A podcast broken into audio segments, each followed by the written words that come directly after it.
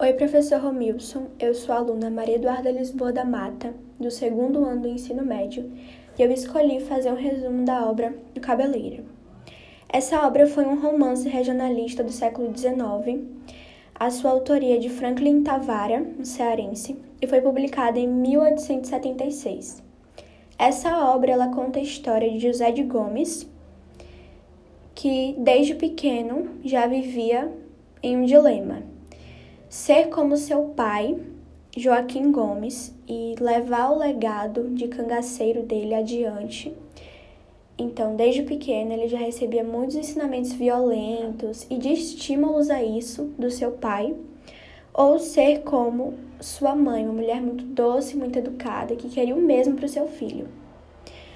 Ao decorrer do tempo, ele foi recebendo muita influência do seu pai, então ele acabou levando o legado adiante até que recebeu o apelido de O Cabeleira, porque ele, junto com a sua, seu cangaço, ele atormentava a província de Pernambuco em 1776.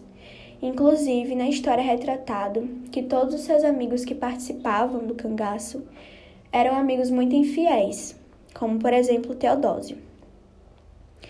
José de Gomes já tinha sua fama muito forte em Pernambuco, todos conheciam e sabiam quem ele era, de tudo que ele tinha feito, e essas aventuras dele viraram até músicas, né, entre os povos, as vilas.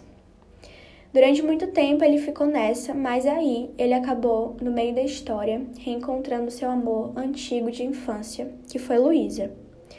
E aí o seu dilema do passado voltou novamente. Ser como seu pai, ou mudar para poder conseguir ficar com seu amor de infância.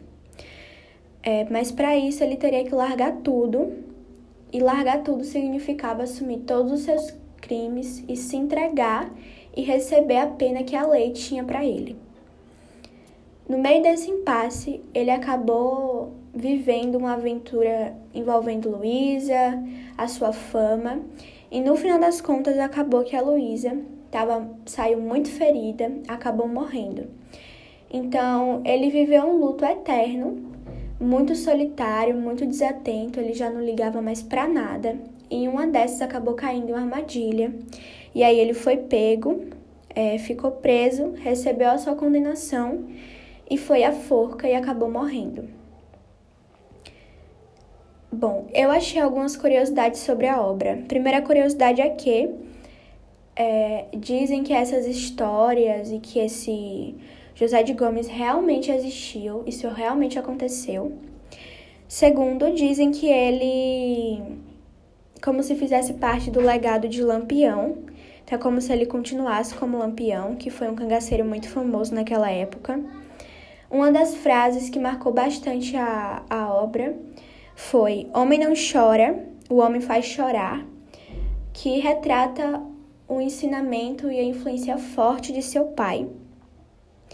E além disso, essa obra é um marco muito importante para a nossa história, para o nosso regionalismo, porque retrata muito bem o nosso Nordeste, descreve muito bem as paisagens, e naquela época, 1776, o Nordeste realmente era assim, as pessoas realmente viviam assim, essas coisas aconteciam. Então, foi um marco e ainda é para nossa história, uma obra que representa tanto, que informa tanto sobre o nosso Nordeste. É isso, muito obrigada.